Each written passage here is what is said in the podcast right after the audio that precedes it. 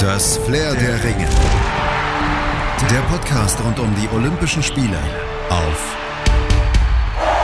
meinsportpodcast.de. Hallo, mein Name ist Malte Asmus und gemeinsam mit euch tauche ich heute hier auf meinsportpodcast.de wieder ab in die olympische Geschichte und das heute sogar im wahrsten Sinne des Wortes. Wir springen nämlich heute in den Swimmingpool von Olympia 1972 in München und das machen wir mit Marc Spitz, einem der größten Olympioniken aller Zeiten. 1972, da holte er sieben Goldmedaillen auf einen Streich und schwamm bei jedem Sieg auch noch Weltrekord. 36 Jahre lang waren diese sieben Goldmedaillen die absolute Bestleistung. Daran kam keiner. Erst 2008 in Peking war Michael Phelps dann noch besser, aber das ist eine andere Geschichte. Heute geht es ja um Mark Spitz bei den Olympischen Spielen von München. Und zu seinen sieben Olympiasiegen trieb ihn zum einen sein riesiges Ego und zum anderen aber auch sein Versagen vier Jahre zuvor bei den Olympischen Spielen von Mexico City. Und ohne dieses Versagen wäre München 1972 wahrscheinlich nicht erklärbar gewesen. Schon damals war Spitz, also 68, gerade 18 Jahre alt, als Mitfavorit an den Start gegangen. Er selber hatte vor den Spielen auch großmäulig getönt, dass er selbst natürlich davon ausgehe, in Mexiko mindestens sechs Goldmedaillen zu gewinnen. Und dazu kam dann auch noch der hohe Anspruch seines Vaters, der ihm eingebläut hatte. Uh, das war die Stimme von Sherm Shavur, der Spitz schon in seiner Kindheit als Trainer betreut hatte und die Familie und deren Ansprüche daher bestens kannte. Aber dieses hohe Anspruchsdenken der Spitzens kam ja nicht von ungefähr. Marks Vorleistung, die sprachen vor den Olympischen Spielen 68 ja schließlich auch für sich. Fünfmal hatte er bei den Panamerikaspielen in Winnipeg zuvor gewonnen und das im Alter von gerade mal 17 Jahren. Also fünfmal Gold bei den Panamerikanischen Spielen. Das war eine gewaltige Vorleistung, aber in Mexico City beim eigentlichen Höhepunkt wollte es dann nicht so recht klappen. Obwohl Spitz kam am Ende immerhin noch mit zwei Goldmedaillen nach Hause, die hatten allerdings einen Makel, er hatte sie nämlich nur mit der Staffel gewonnen. Im viel prestigeträchtigeren Einzel dagegen erlebte der Teenager aber eben auch sein ehrgeiziger Vater ein Debakel nach dem anderen. One time that I really felt emotionally down was that after the 200 meters butterfly in Mexico City, I saw my father after the race in the locker room, and, and he was the one that was really kind of broken down for me. It was really kind of funny, his attitude, because he had felt he had lost. And I think that was the real downside of my career. I could have just checked it and walked away from swimming at that point. Daran erinnerte sich Spitz einige Jahre später im US-TV und er gebärdete sich nach den Enttäuschungen von Mexiko auch noch als ziemlich mieser Verlierer. Erklärungsversuche später. No one likes to lose. And certainly at the age of 18 I may have been brash. I was a little bit too young. I was exposed to a lot of different type of uh, situations that I had never come up against. Und da gab es ja einige sehr widrige Umstände. Eine fiese Erkältung zum Beispiel hatte Spitzstart im Höhlentrainingslager vor den Spielen verzögert. Außerdem wurde er von einigen Teamkollegen im US-Team antisemitisch angefeindet und beleidigt. Und dazu kamen dann auch noch hausgemachte Probleme im Team Spitz. Sein Wettkampfkalender vor den Spielen 68 war nämlich einfach viel zu voll gewesen. Und das war ein Problem seines Alters, wie er später selbst analysierte. I think my age was the most important thing I didn't have the experience of being on top for the number of years that were necessary.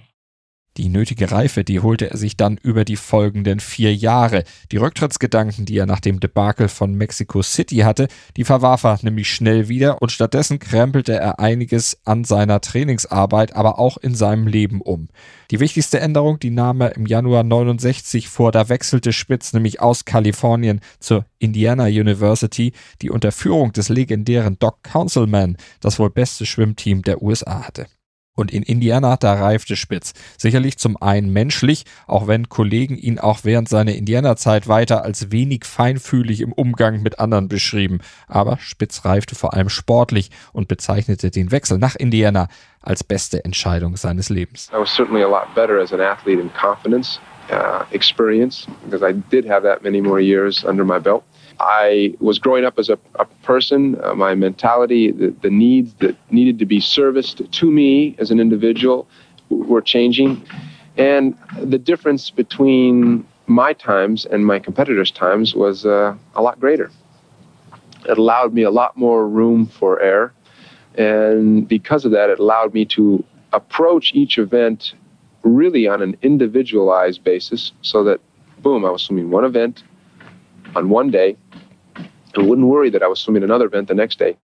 Und so ging es dann 1972 nach München. Mittlerweile hatte Spitz einen dicken Schnauzbart unter der Nase und den hatte er sich nur stehen lassen, weil ihm ein Trainer im College gesagt hatte, dass ihm keiner wachsen würde. Also typisch Spitz, dickköpfig, störrisch und Spitz war in seiner, wie gesagt, wenig feinfühligen Art nie um schlagzeilenträchtige Aussagen verlegen. Manche waren sicherlich auch mit einem Augenzwinkern gesagt worden, auch wenn das nicht immer so genau erkannt wurde, wie in einem legendären Interview, das er einem russischen Journalisten gab und von dem er der BBC erzählte. Und in diesem Interview, da ging es vor allem um diesen Schnurrbart. I don't know why I said this.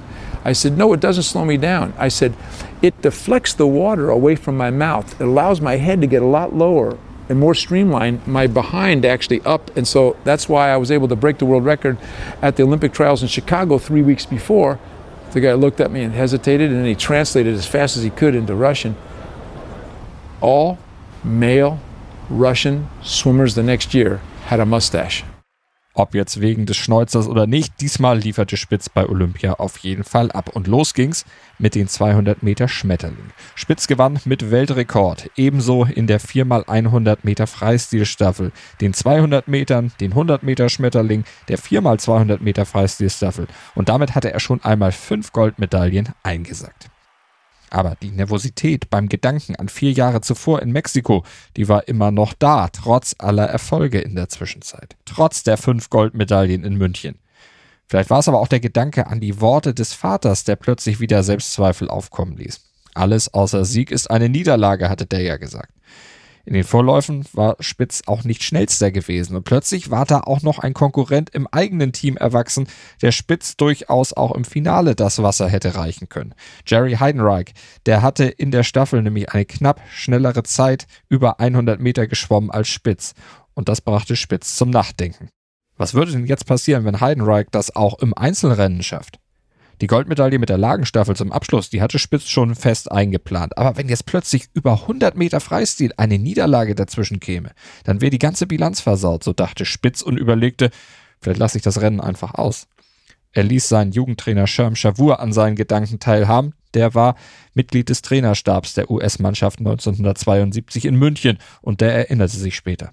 I kept telling him, uh, if you don't swim it, Mark, they'll call you chicken. chicken, chicken. Und diese Drohung, die fruchtete. Feigheit wollte sich Spitz auf jeden Fall nicht nachsagen lassen. Spitz ging also ins Rennen und natürlich versaute nicht die Wende. Und natürlich gewann er am Ende auch mit Weltrekord, versteht sich. Und seine Reaktion? Dann wieder typisch Spitz. Etwas großmäulig und auf sich selbst fixiert. He really pointed to Heidenreich and said, look, Heidenreich, don't go out and get drunk tonight because we have a race tomorrow, the mother relay. That's my seventh gold medal. And uh, Heidenreich says, don't worry, we'll celebrate after his Mark. Und so kam es. Die USA gewannen mit Spitz an Position 3 und Heidenreich als Schlussschwimmer auch die abschließende 4x100 Meter Staffel. Natürlich auch wieder in Weltrekordzeit. Doch viel Gelegenheit zum Feiern und den Sieg zu genießen hatte Spitz trotzdem nicht. Denn als er am nächsten Morgen zur eigentlich anberaumten Pressekonferenz erschien, waren nicht seine sieben Goldmedaillen das beherrschende Thema, sondern der Anschlag der palästinensischen Terrororganisation Schwarzer September auf die israelische Mannschaft.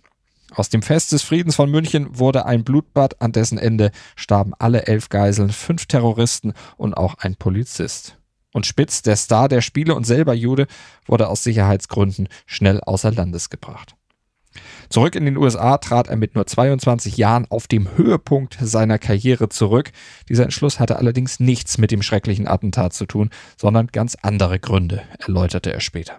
I retired because I didn't have a future in swimming because we couldn't make money. The rules were different back then than they are today. And I think that I've had many discussions with people about, well, if there was money, would have I swum? And certainly my sponsors would have expected me to at least go to the next Olympic Games, but that wasn't the case. So even though I was 22 years old, it was sort of common that around 21, 22, after swimming in college and having a scholarship, and I made two different Olympic Games, 1968, 1972, that Spitz studierte Zahnmedizin, versuchte sich als Schauspieler und engagierte sich mit einer Stiftung im Kampf gegen das Vergessen des Holocaust. 1989 versuchte er dann nochmal ein Comeback im Pool, scheiterte aber daran, sich für die Olympischen Spiele 92 in Barcelona zu qualifizieren. Seinem Legendenstatus tat das allerdings keinen Abbruch, ebenso wenig, dass ihm 2008 Michael Phelps mit acht Goldmedaillen seinen olympischen Rekord abjagte.